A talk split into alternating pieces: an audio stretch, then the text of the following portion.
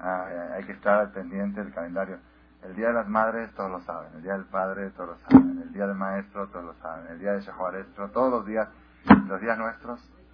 Hay que estar pendiente del calendario hebreo. Hoy es fiesta, hoy es día festivo, hoy es Hag Sameach. ¿Ah? ¿Qué fiesta es hoy, Pepe? Hag Sameach, di Hag Sameach. ¿Qué fiesta es? ¿Sí, sabes? Hasta que no... No, no, falta. Faltan dos semanas. ¿Qué fiesta es? ¿Día de qué? Ni del padre, ni de la madre, ni del maestro. ¿De qué es? ¿Día de qué? ¿Ah? ¿Qué fiesta es? ¿Qué fiesta es hoy? Haxamea, ¿qué fiesta es hoy? ¿Eh? Bravo, Hazako, ya podemos empezar la conferencia. Estamos esperando que llegue un también Muy bien. Hoy, 14 de Yar, 5757, 14 de Yar se considera Pesach Sheni. Pesach Sheni, ¿qué quiere decir Pesach Sheni? Pesach, segundo, segundo Pesach, porque ¿cuándo es Pesach? ¿El 14 o el 15? ¿Pesach cuándo es? ¿Pesach es el 14? Ay, Pesach es el 15 de Nisan. Ah, sí. Pesach es el 15 de Nisan, entonces ¿por qué el 14? ¿Por qué el 14? Entonces, primero que todo, esta noche es Pesach Sheni, y por eso les dije Hag Sameach y Tiskule Shanim Rabot, y hay que saludar a Valkelsene, todo ok. No, no piensen que tienen que hacer Bedikat Hamed, revisar el Hamed, pero es Pesach Sheni, ok. Pesach segundo. ¿Qué quiere decir Pesach Sheni? ¿Cuál es el concepto de Pesach Sheni? Entonces vamos a, yo les quiero decir nada más que de veras, de veras, esta noche es una noche muy, muy importante en el calendario hebreo. Aparte de Pesach Sheni, ahorita vamos a ver otro concepto importante que sucede el 14 de Yar y qué trascendencia tiene para Am Israel. Yo creo que por eso el Yetzirah hizo que llueva esta noche, para que no venga mucha gente a la conferencia. Le tiene miedo a las conferencias buenas, a las fuertes. Él se encarga de... Pesach ¿qué es Pesach? Vamos a ver un poquito de historia. Pesach, ¿qué sucede el 14 de Nisan? A ver, acuérdense un poquito. El 14 de Nisan en la mañana quemamos el Hametz, hacemos la ciudad de los primogénitos, ¿ok? Quemamos el Hametz ¿Y qué más? ¿Qué, cuál es la actividad más importante del día 14 de Nisan? Un día previo a Pesach, no es Pesach, Pesach es el 15. El día 14, la víspera de Pesach, durante el día. ¿Qué es la, ¿Cuál es la actividad más importante? ¿Quién se acuerda? Ya, ya que van a las 10 de la mañana lo quemamos. Pero durante el día, ¿cuál es? ¿Ah? Eso es en la noche. Ah, el vino, eso es costumbre, eso no es. Prepararse para la fiesta eso es preparación. Pero ¿qué actividad importante aparte de preparación? Una actividad que en sí, allá los pobres también es preparación. Una actividad que en sí, la actividad más importante de toda la festividad de Hagapesach, ¿cuál es? Eso es no hacer, eso es no, no actividad, no, no filosofía, actividad. ¿Cuál es la acción más importante del día 14 de Nisan? A dar la mora, la mora Yudit. Eso es preparación, también es importante, pero la actividad de que en sí es una mitzvah, ¿cuál es? Ay, ay, ay, ¿Cuál es? Corban pesa. Corban pesa. Era lo más, y por eso se llamó la fiesta pesa. Corban pesa. El sacrificio de pesa. Se traía un cordero cuando estaba el Betamikdash. Cada familia era obligatorio, esa era la mitzvah más importante de Haga Pesach. Cada cada familia debería de traer un cordero, y eso era en recuerdo, en recuerdo al milagro que hizo Hashem en Egipto con los primogénitos, cuando pusieron la sangre del cordero en el marco de la puerta, para que el ángel destructor, el ángel que se encargaba de matar a los primogénitos, brincaba las casas de los judíos, por se llamó la palabra Pesach, y la palabra Pesach, pasar, saltear, brincar. ¿Okay? Entonces el Corbán Pesach el sacrificio del cordero que cada familia tenía obligación, cada judío tenía obligación de traer ese sacrificio y comer de él mínimo un kazay, 30 gramos de carne asada que se comía así cuando en la noche de Pesach. Se comía en la noche, pero cuando se sacrificaba, sacrificaba el día 14 a partir de la una de la tarde, a partir del mediodía, se sacrificaba el Corban Pesach en el Bet Amikdash. Y por supuesto, como no había espacio y tiempo para poder sacrificar un Corban Pesach por cada persona, se juntaban familias. Y como no alcanzaba para cada familia, se juntaban varias familias en cada, en cada Corban Pesach, como cuenta la Gemara, que una vez Alejandro Magno quiso hacer un censo de cuántos judíos había en Jerusalén en la fiesta y en, las fiestas, cuántos judíos subían a Jerusalén. Y los ajamín dijeron que está prohibido hacer censo, es, peligroso hacer censo. Porque cuando cuentan al judío por número alminán, puede caer el Ainará, puede, puede, haber, puede haber muerte, como pasó con el tiempo de David Amérez, que contaron, contaron y hubo, hicieron un censo y hubo epidemia.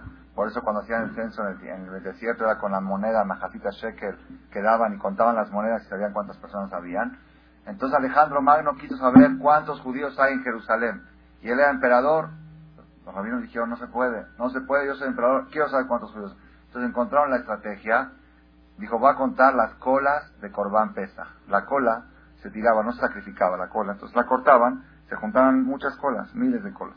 Entonces va a contar cuántas colas de Corbán Pes, de corderos había en Jerusalén. En cada cordero se juntaban 10 familias, asociaban 10 familias y cada familia era un promedio de 10 integrantes. Papá, mamá y ocho hijos era un promedio. Entonces cada cordero 100, contó Alejandro Magno las colas y había Kiflaim que Mitzrayim. El doble de los que salieron de Egipto. Doble de colas. Si un millón doscientas mil colas de cordero había en Jerusalén en el Pesach en los tiempos de Alejandro Magno. ¿Cuántas personas son? Un millón doscientas mil colas. Por ciento, son 120 millones de judíos había en Jerusalén en el tiempo de Alejandro Magno, después de que ya el pueblo judío se había reducido por mucho en la destrucción del primer templo. Pero en el primero había más gente todavía. Ah, ¿cómo cabían? Es tu pregunta, ¿cómo cabían? ¿Cómo cabían? La cantidad de 120 millones es sorprendente, pero así es. Hay la Gemara cuenta que en una ciudad, en una ciudad de Israel, se llamaba Betar, una ciudad chiquita, pequeña Betar, hoy en día hicieron una, una colonia nueva que se llama Betar, pero una ciudad Betar, donde estaba Bar la ciudad famosa donde la defendió Bar en esa ciudad había 400 vecindades. En cada vecindad había 400 escuelas, en cada escuela había 400 alumnos. Así es la Gemara de niños que los niños decían, si viene el enemigo, con la punta de la pluma los enterramos a los enemigos, de tanta cantidad de niños que eran. Así que y se reproducían. La Gemara dice que a los 27 años ya eran abuelitos. Se casaban en el bar mitzvah y casaban a sus hijos en el bar mitzvah. Festejaban boda y bar mitzvah juntos. Y a los 27 años ya, ya era abuelito uno. Entonces el crecimiento demográfico en Israel era muy bueno, no había control, no había control de natalidad sino No te cuento. ¿De qué? ¿Que no caben? ¿No caben o qué? La ciudad más grande del mundo, no cabemos, no hay servicios, no hay nada. Como allá seis veces de lo que hay aquí. Bueno, en Eres Israel, la, tu primera pregunta, ¿cómo cabían geográficamente? Geográficamente... 120 millones, pero no, no eran habitantes permanentes de Jerusalén eran los que subían de todo Israel a Jerusalén en las fiestas, que era la mitzvah de tres veces al año que todos los judíos tenían que ir a Jerusalén y dormían en las calles, en tiendas de campaña, no había, no había este, habitaciones para 100, no había hoteles para 120 millones. Eso es aproximadamente hace 2000 años, 2100 años, los tiempos de Alejandro Magno, cuando fue el en los tiempos fuertes, cuando él conquistó Eres Israel. Bueno, de Kitsur, en síntesis, hay cosas, ahorita no, no quiero recordar porque son tristes. La Gemara dice que, que la sangre de los judíos llegaba hasta el cuello de los caballos después, en la destrucción del segundo Betamigdash, decir, de tantos charcos de sangre que había, que el caballo pasaba por ahí y le llegaba hasta aquí. Entonces, lo aleno, eran, eran millones y millones, cientos de millones de personas habitantes de Eres Israel. No quiere decir que permanentemente vivían en Jerusalén tanta gente, pero en las fiestas, en las fiestas se llenaba ¿Cómo cabían? ¿Cómo cabían? Por eso se llamó la tierra de Israel, se llamó Eretz Tzvi. ¿Qué es Eretz Tzvi? Tierra de venado. ¿Por qué se llamó tierra de venado? ¿Hay venados en Israel? Entonces, ¿por qué se llamó tierra de venado? La piel, la piel del venado tiene una facultad especial que no la tiene ningún animal. la vaca, cuando le quitan la piel, le quitan la piel, ¿sí? Cuando le quitan la, ¿cómo se dice este? el cuero, ¿sí? Después si quieres volver a envolver la vaca, la envuelves. Con la misma piel la puedes envolver. La piel de venado, después que la cortan, que se la quiten del animal, si la quieren envolver, no pueden. Se, se encoge a la cuarta parte, el 25% del tamaño. Es como un elástico, está elástica. Entonces dice, la tierra Israel se llamó tierra de venado. ¿Por qué? Cuando más habitantes hay, más estira la tierra y cabe. Así trae el Talmud. Por eso se llamó tierra del venado. En el Bet en el día de Kippur, estaban parados todos los judíos así, apretados, apretados en el Bet HaMikdash. El Bet tenía un tamaño impresionante. Y está escrito en la Gemara que uno de los diez milagros que había era Ondim Sefufim. Estaban parados, apretados. Y cuando llegaba la hora que se tenían que aposternar por Baruch Shen, que vos Majutó, como, como ahora en Kippur lo hacemos, ahí, ahí era verdadero. Aquí lo hacemos en recuerdo. Ahí era cuando el Kohen Gadol pronunciaba el nombre de Dios en forma Yud, Kebab, y no lo pronunciaba, abría la boca y le salía solo de la boca ni siquiera lo pronunciaba, era algo impresionante.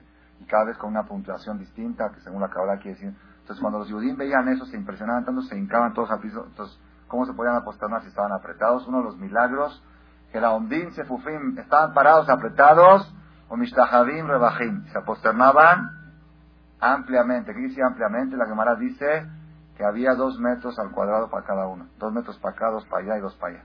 ¿Y por qué tanto? ¿Por qué tanto espacio necesitaban?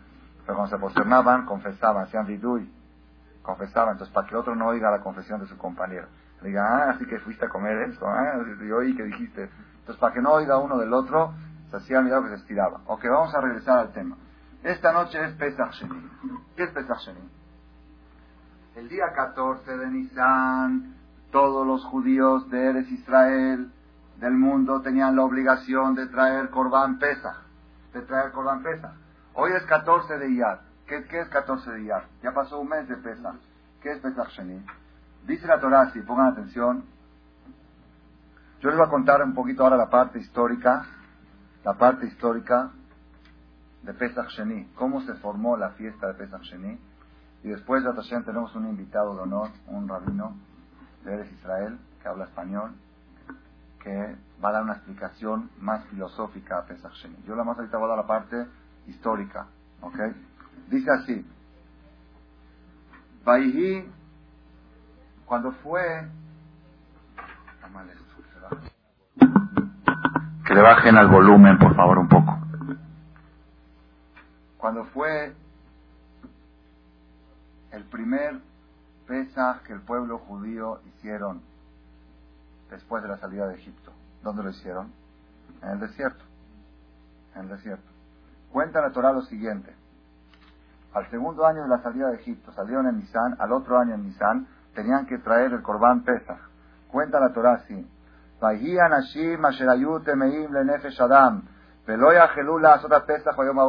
Había personas que estaban impuros porque habían tocado un muerto. Una persona que toca a un muerto necesita siete días de purificación con la sangre, como es el día de Paradumá, el tercer día y el séptimo siete días no puede entrar al lugar, al Betamigdash, al lugar santo, hasta que se purifique.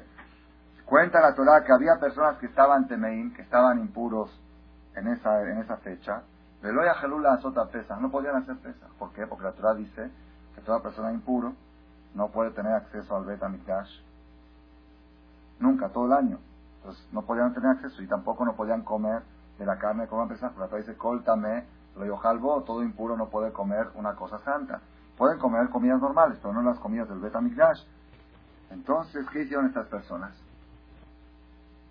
Están exentos. No pueden estar exentos. Vaikrebul ifne Moshe ifne Aarón. Se acercaron ante Moshe y ante Aarón aquel día. Vaimeru Anashim Elab. Le dijeron a aquellas personas, estoy leyendo aquí en la Biblia, en la Torah. Le dijeron a aquellas personas a Moshe, Anachnu temeim lenefesh, nosotros estamos impuros. Lama nigará levilti akrib et korban Hashem bemoado betoch bene Israel. ¿Por qué nigará? ¿Por qué nos vamos a privar de sacrificar el sacrificio de Hashem, el korban Pesach, junto con todo Israel? Lama nigará. ¿Qué quisiera la palabra nigará? Yo dije privar. La traducción no es privar. ¿Qué es garúa? ¿Qué es garúa en hebreo? ¿Ah? No, Garúa es menor, menor, secundario, inferior. La traducción literal de Garúa es inferior. Garúa es de hotel Garúa. Garúa quisiera es más bajo, más inferior. Laman y Gará, ¿por qué vamos a ser nosotros inferiores? ¿Por qué vamos a ser menos que otros que están sacrificando el Cordán Pesach y no vamos a traer el Cordán Pesach? Moshe Rabenu, no sabe qué hacer. Por un lado, Dios me dijo que las personas impuras no pueden traer Cordán. Por otro lado, estas personas están quejándose, ¿por qué van a ser de menos? ¿Qué culpa tienen? ¿Culpa de que están temeín de muertos? Falleció un familiar querido, tuvieron que ir a enterrarlo. Por eso estaban temeín, así cuenta toda que eran los hijos de Aarón, que habían muerto en un accidente, y los hermanos los, enterraron, y estaban impuros. Entonces, ¿qué culpa tienen? La Dios me la leemos, ¿eh? Indubesh me ama y ¿Saben qué? Esperen un ratito, voy a consultar con Dios a ver qué hacer. No sé. Imagínense si la persona tuviera esa facultad. Tiene una duda, espérate un tiene una discusión con la esposa, espérate, le voy a preguntar a Dios a ver qué dice. Moshe Rabenu, así dice acá Rashi, Ashrei Eludisha, feliz de un ser humano que puede decir, esperen un tantito para consultar con Dios. Moshe tenía esa facultad. Y habló Dios a Moisés, a Moshe le dijo, Daber Bene Israel, dile a los judíos, una persona que en el primer Pesach, el 14 de Nisan, está también, está impuro, o está en un camino lejano, está enfermo, por cualquier causa de fuerza mayor, que no puede traer, hacer el Corban Pesach, entonces, ¿qué tiene que hacer esa persona? Bajó de Shasheni en el segundo mes del año. ¿Cuál es el primer mes del año? Nisan. ¿Cuál es el segundo mes del año? Iyar, el que estamos ahora. En el segundo mes de Arba'a Tarion, el día 14, ven a Arbaim en la tarde, y a su otro pueden reponerlo al Corban Pesach. Al Matzot, Umrorim y Ojelú. Con matzá y con maror van a comer el Corban Pesach. Entonces, estas personas, estas personas que por fuerza mayor no podían sacrificar el Corban Pesach en el primer Pesach original, tenían chance de reponerlo el 14 de Iyar, el segundo mes, 30 días después, y tenían que comer junto con el Matá y Maror y Corban Pesach. Y a eso se le llama Pesach Sheni. Pesach Sheni, el segundo Pesach, el Pesach que estaba hecho para reponer a aquella persona que por fuerza mayor no pudo cumplir el primer Pesach. Por eso esta noche que es 14 de Yad, les dije, los saludé con Hak Sameach, se considera día festivo, porque en los tiempos del Bet Mikdash, este día era un día de mucha alegría para todas aquellas personas, que eran muchas personas seguramente, que por fuerza mayor no podían asistir, dentro de tantos millones de personas, seguro había porcentaje que no podían asistir al Bet Mikdash y habían perdido la mitzvah de Korban Pesach, llegaba, esperaban 30 días, tenían la oportunidad de poder reponer y cumplir esta mitzvah. Eso es Pesach Sheni, literalmente histórico, lo que le estoy contando ahora, sin analizar mucho el punto filosófico de Pesach Sheni. Es, decir, todo el día de mañana, todo el día de mañana. Desde esta noche, todo el día de mañana es Pesach Sheni, y está haciendo una buena aclaración. Leí en un libro importante que tengo sobre estas fechas y dice que existían algunas costumbres que durante siete días, a partir de mañana siete días, no decían tajano, no decían confesión en la tefilá, porque como es Pesach Sheni, entonces son siete días de fiesta. Pero la costumbre general la, en toda la mayoría de los templos del mundo, las comunidades del mundo, es festejarlo un solo día. ¿Cómo se festeja? No se dice aná, no se dice tajanún en el rezo. Y es bueno comer carne y tomar vino como es la mitzvah cuando es Shabbat, cuando es fiestas, en las festividades judías. Esa es la parte histórica de Pesach Sheni. Además, lo que decir que esta noche es una noche muy, muy importante, muy importante. Y hay una relación entre los, conceptos que vamos a decir, los dos conceptos. Nosotros nos encontramos en la época de Sefirata Omer. Sefirata Omer es Usfartem Lahem, como dice la Torah, Shiva Shavuot Isforlach, siete semanas contarás, así dice la Torah. Desde Pesach a Shavuot contarás siete semanas. Entonces el primer día contamos, primer día del Omer. Después el octavo día que es, es hoy son ocho días de Omer, que es una semana y un día. El día 15, hoy son 15 días de Homer, que es dos semanas y un día. ¿Okay? Así es, siete veces siete días. Este concepto de Sefirata Homer es muy, muy profundo. Aparte de su explicación superficial, que es para prepararse a recibir la Torah, en la Kabbalah habla mucho del tema este, así como la mujer cuenta siete días de limpieza para poder estar con su marido, también el pueblo de Israel, que es la mujer de Dios, como cuenta el Shirash, el cantar de los cantares, tiene que contar siete semanas de limpieza, de pureza, para poder formar matrimonio con Dios la noche de Shavuot. Es una, una analogía muy importante que trae el Zohar Kadosh de las siete semanas. Y nosotros sabemos, ahora no voy a, no voy a extenderme en este tema, sabemos que el número siete tiene mucha importancia. La, el Shabbat, la semana tiene seis días, el séptimo Shabbat. La Shemitah, el año sabático, que es la perashá que vamos a leer en Shabbat. El Shabbatar, el Shabbat, la Hashem, que seis años se trabajaba la tierra y el séptimo año era el año sabático. Después, cada siete veces siete años, el año 50 es el año 50. El 49 es Shemitah y el 50 es Yobel. ¿Qué es Yobel? Yobel es, de ahí viene el diccionario, dice la palabra jubilación, ¿de dónde viene? De la palabra Yobel, así es el diccionario español, de la Real Academia Española. Todo el concepto de júbilo, es decir, de jubilación, viene de Yobel, aniversario. ¿Cómo se llama el aniversario de 50 años? ¿Cómo le dicen? ¿Cómo? No, no de bodas, no de bodas. ¿Cómo le dicen? Ah, cincuentenario. Todo el concepto de cincuentenario sale del din de Yobel. El Yobel, la palabra jubileo quiere decir de Yobel. Yobel es el año 50. Igual la entrega de la Torah fue el día 50. Entonces el año 50, ¿por qué? ¿Qué importante el año 50? Es después de 7 veces 7. Entonces igual ahora tenemos 7 veces 7. No, ahora no voy a extenderme mucho en esto. Nosotros tenemos 7 patriarcas. 7 patriarcas que son Abraham, Isaac, Jacob, Moshe, Aarón, Yosef y David. Los siete que contamos en la Sukkah. Cada noche tenemos uno, un invitado en la Sukkah. Así es este, el, el Tenemos siete esferas en la Kabbalah, son Gesed, Geburah, Tiferet, Netzach, Hod, Yesod y Malhut. Y son, son temas que no hay, lástima que no hay mucho tiempo para desarrollarlo con amplitud, pero algún día de Hashem lo vamos a desarrollar. Gesed es, Abraham vino es Gesed. El número uno es Gesed. Gesed quiere decir, ¿qué es Gesed?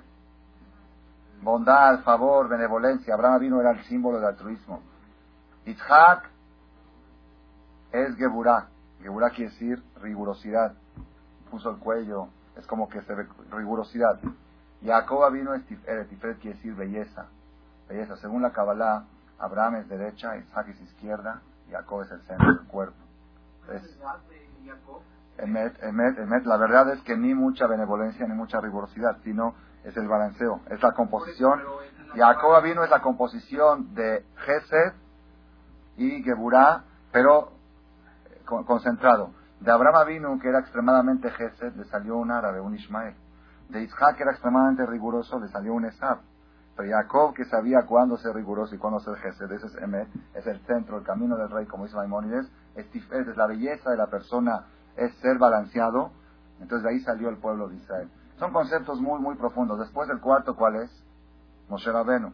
Ahora el domingo es Abraham, el lunes es Isaac, el martes es Jacob, por eso el martes es buen día para estrenar, para inaugurar, para todo. El martes es Jacob, el miércoles es ¿quién? Moshe, Moshe era muy riguroso. El jueves es, ¿quién es el jueves? Aarón. ¿Qué es Aarón? Aarón Cohen que era, ¿quién se acuerda? Pirkei Avot. Shalom, Verodev Shalom. Aarón Cohen es el símbolo de la paz. El, punto de Aarón Cohen es Shalom, la paz. Ohev Shalom, Brodev Shalom. Aarón tenía la, peculiaridad, la especialidad de buscar, hacía la paz entre las personas. Todo el tiempo se dedicaba, cuando veía dos personas que estaban enojados, iba con uno de ellos y le decía, oye, tu amigo me dijo que está arrepentido por lo que te hizo, no sé qué. Dice, no, es que yo fui el que le fallé, no sé qué. Y luego le decía al otro lo mismo y se encontraban en la calle y se abrazaban cada uno pensando que el otro es el que está arrepentido. Eran los caminos que tenía Adam la Javeró Ubenish de entre hombre y su compañero, entre esposa y su, su marido. Adam, Arona Cohen se dedicaba a unir, a unir amistades y a unir matrimonios. Entonces Arona Cohen, la facultad de él era Shalom. El, todo lo que es número 5 está relacionado con Shalom, porque es el quinto, es Abraham, Israel, Jacob, Moshe y Aarón. Entonces todo, por eso el 5 es la Inará, el 5, todo lo que ustedes saben de Fenladu, todas esas cosas, vienen por ese lado. De Aarón a Cohen, que es el número, el quinto patriarca, y el día jueves, no es casualidad que es jueves social. No sé dónde salió, no sé dónde salió eso, pero según la Kabbalah, el jueves es social, jueves es Shalom, jueves es el día de la paz, el día de Aarón a Cohen. Rabotai, también en las siete semanas, también en las siete semanas, siete veces siete, el primer día El primer día de Sefirat Omer es Gesed Shebachesed. Gesed Shebachesed, ¿qué quiere decir? Abraham de Abraham. El segundo día, aquí están los libritos de Sefirat Omer, ahí vienen, cada día dice Gesed Shebachesed. El segundo día es segundo de la primera semana, que es Geburah Shebachesed, es Yitzhak de Abraham, porque la semana toda es de Abraham. Pero el primer día es Abraham de Abraham, el segundo es Yitzhak de Abraham, el tercero es Jacob de Abraham, el cuarto es Moshe de Abraham, el quinto es Aarón de ¿Saben cómo es la cosa? La segunda semana es toda de Yitzhak. El primer día es Abraham de Yitzhak, el segundo es Yitzhak de Yitzhak, el tercero es Jacob de Yitzhak. La tercera, así va cada semana. Esta noche estamos entrando en la quinta semana. Hoy es, esta noche es día 29 del Omer. Aarón. No, no, estamos entrando en la quinta semana. Hoy es Abraham de Aarón. Ah, ¿Qué es Abraham? Abraham es benevolencia y Aarón es paz. Jefe de Aarón. Estamos entrando en la semana de quién? De Aarón a Cohen. Estamos entrando en la semana de todos los que son Kohanim, que levanten la mano. Esta semana es la semana de... Ah, hay muchos Kohanim. Ah, ¿tú eres Cohen también? Baruch Hashem. Estamos en una semana de privilegio para los Kohanim. Es una semana muy especial. Esta semana de qué? De Ohev Shalom, pero Ohev Shalom. ¿Y cuándo es el día más importante de esta semana? El quinto día de la quinta semana. El quinto día de la quinta semana, ¿cuándo va a ser? No jueves. El quinto día del Omer. Esta noche es el primer día de la quinta semana. ¿Ah, ¿Cuándo va a ser? El sábado en la noche. ¿Qué es sábado en la noche? Lagba Omer. Lagba Omer, el día de Rabbi Shimon Bar que se hace la cena y la fiesta, que se prende aceite, esa noche famosa que en Israel van a Mirón, esta noche es el quinto día de la quinta semana. Habrán la cuenta. 5 por 7, ¿cuánto es? 35. Menos 2. 33. ¿Por qué menos 2? Porque es el quinto día de la quinta semana. ¿Están de acuerdo o no? Hoy esta noche cerramos cuatro semanas. 28. Fue 28, ahora empezó 29. ¿Ok? Estamos entrando en la quinta semana. Entonces el quinto día de la quinta semana es el día 33. El día del Agba Omer es Aarón de Aarón. Shalom de Shalom paz de la paz. Por eso es tan importante que todos hagan, todo que tenía plan de irse fin de semana, que lo aplace para el otro fin de semana. Este fin de semana hay que estar presente en los Batekenesiot, en cada lugar, en cada comunidad. En la mayoría de los Batekenesiot celebran, hacen fiesta, prenden aceite, traen música. Es cuando se acaba la angustia del Homer, la parte triste del Homer, y empieza la parte alegre del Homer, la parte que ya se puede hacer bodas, que se puede hacer tefilín, se puede hacer eh, todo música entonces, por eso es muy importante, por eso les dije, esta noche tiene doble importancia. Una importancia que es Hatzameach, ¿por qué? Porque es Pesach Sheni. Pesach Sheni quiere decir la reposición del Corban Pesach para aquellos que no lo pudieron hacer el primero. Y la segunda importancia que tiene es que estamos entrando en la semana de Aarón Cohen, que esta semana es una semana muy especial para todas aquellas personas que están buscando eso que se llama paz eso que se llama paz. Una de las mercancías más extinguidas de la humanidad. Está, corre peligro de extinción esa mercancía llamada paz. Antes los pleitos eran con vecinos, con gente, ahorita son hermanos, cuñados, familias, suegras, nueras, marido y esposa. Shalom Bay, el tema de la paz es un tema tan, tan importante. La persona necesita tener una paz interna para luego poder transmitir una paz externa. La paz empieza de adentro para afuera, no de afuera para adentro. Entonces, este concepto, empezamos esta noche, la noche de Arona Cohen, la semana de Arona Cohen. Toda persona tiene que aprovechar esta semana para pedirle a Borolam que le ayude a tener paz en su matrimonio, paz en su familia, paz en su negocio, paz interna, paz uno. ¿Saben cuál es el primer matrimonio que tenemos todos? ¿Cuál es? El cuerpo y el alma. El cuerpo y el alma, no hay más, más polos opuestos que el cuerpo y el alma, y tienen que vivir juntos 120 años. Es un matrimonio que está constantemente en conflicto.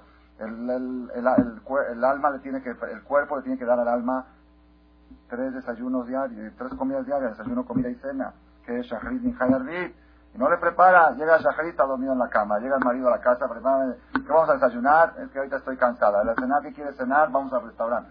no, quiero desayunar bien, es normal. Entonces, así como el cuerpo necesita comer tres comidas diarias, también el alma la necesita y el cuerpo es como la esposa del alma. De Kitsur, todo este tema es un tema muy amplio. Esta noche quiero que sepamos que es una noche muy, muy trascendental. Estamos empezando la quinta semana del Homer. La quinta semana del Homer que representa a Arona Cohen. Todo lo que es Koanim y todo lo que es la paz, ¿qué es, cómo, qué es la verajá de los Koanim?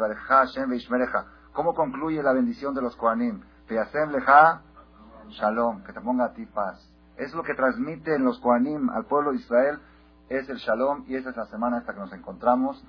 Y ahora vamos a invitar al Jajam huésped invitado que tenemos para que nos explique la, la parte filosófica de lo que es Pesach Sheni. ¿Qué es Pesach Sheni? Dijimos Pesach Sheni es porque no pudieron hacer el Corban Pesach el primero, pueden reponer.